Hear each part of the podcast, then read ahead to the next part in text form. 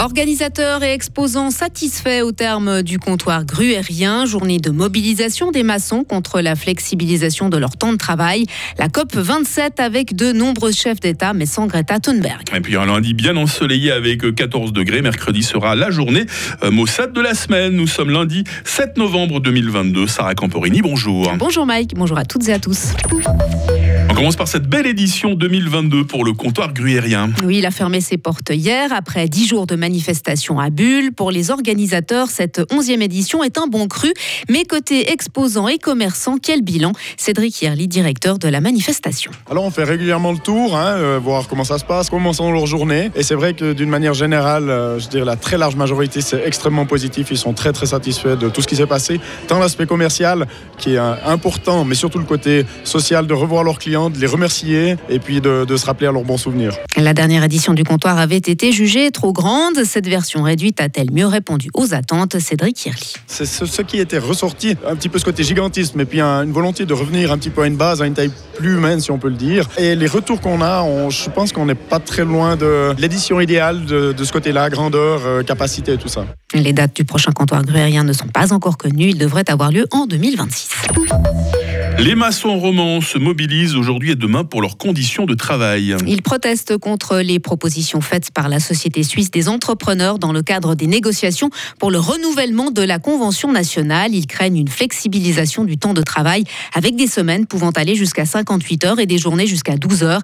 Des défilés sont prévus ce lundi, notamment à Fribourg. Puis les maçons euh, se réuniront pour une grande manifestation demain à Lausanne. Économie encore, Sarah, le marché de l'emploi se porte bien en Suisse. Le taux de chômage est resté stable à moins de 2% en octobre et sur un an, le nombre de chômeurs a chuté de près d'un quart selon les chiffres du secrétariat d'État à l'économie. Le marché du travail est en forme, mais le nombre de faillites en Suisse continue d'augmenter. Près de 580 entreprises ont mis la clé sous la porte en octobre, soit une hausse de plus de 30% sur un an selon Crédit Réforme. Le spécialiste du recouvrement s'attend à une nouvelle vague de dépôt de bilan pour l'exercice en cours, celle de sociétés en difficulté soutenues pendant deux ans par les crédits Covid. Tous les regards vont se tourner vers l'Égypte pendant près de deux semaines. La COP 27 a officiellement débuté hier, l'occasion pour quelques 200 pays de discuter et tenter de trouver des solutions en matière de lutte pour le climat.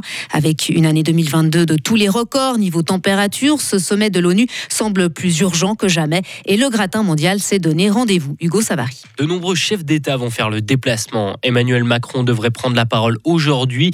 L'Américain Joe Biden ou encore l'Indien Narendra Modi devraient également être de la partie. En revanche, la grande absente de la conférence ne sera pas une politique, mais une activiste bien connue.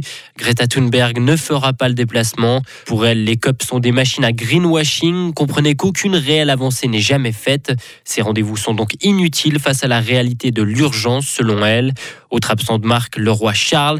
Pour pallier à cette absence, Charles III a organisé sa propre réunion à Buckingham vendredi passé. Quelques 200 chefs d'entreprise, décideurs et ONG ont été conviés. Enfin, ce n'est pas le plus connu, mais lui sera là. Lewis Puth, un nageur d'endurance, a traversé la mer Rouge en partant d'Arabie Saoudite pour rejoindre l'Égypte à la nage, donc un geste fort afin d'alerter sur le réchauffement des mers et des océans et la protection des coraux.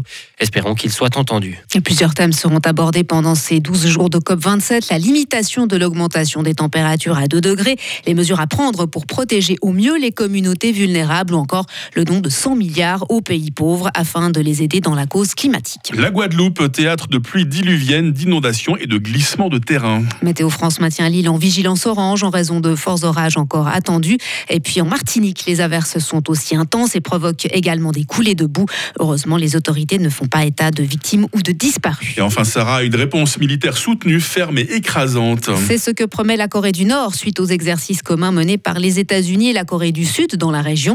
Ce nouvel avertissement intervient après une série record de tirs nord-coréens L'un d'eux est tombé près des eaux du sud. Séoul a dénoncé une invasion territoriale de fait. Sarah Camporini, toute l'actualité, prochain volet, 8h30. Retrouvez toute l'info sur frappe et frappe.ch.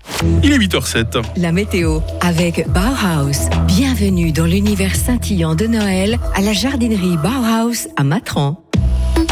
Et cette journée va être bien ensoleillée malgré des risques de nuages en tout début de journée, malgré la possibilité également ça et là de euh, brouillards matinaux. Il fait 7 degrés à Payarn, il va faire 14 degrés à Fribourg.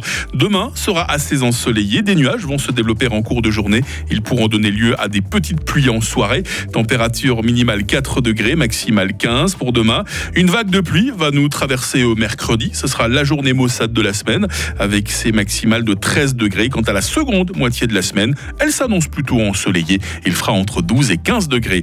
Lundi 7 novembre, aujourd'hui, 311e jour de l'année 2022. Bonne fête à toutes les Carines. Le jour s'est levé à 7h22 et la nuit tombera à 17h30.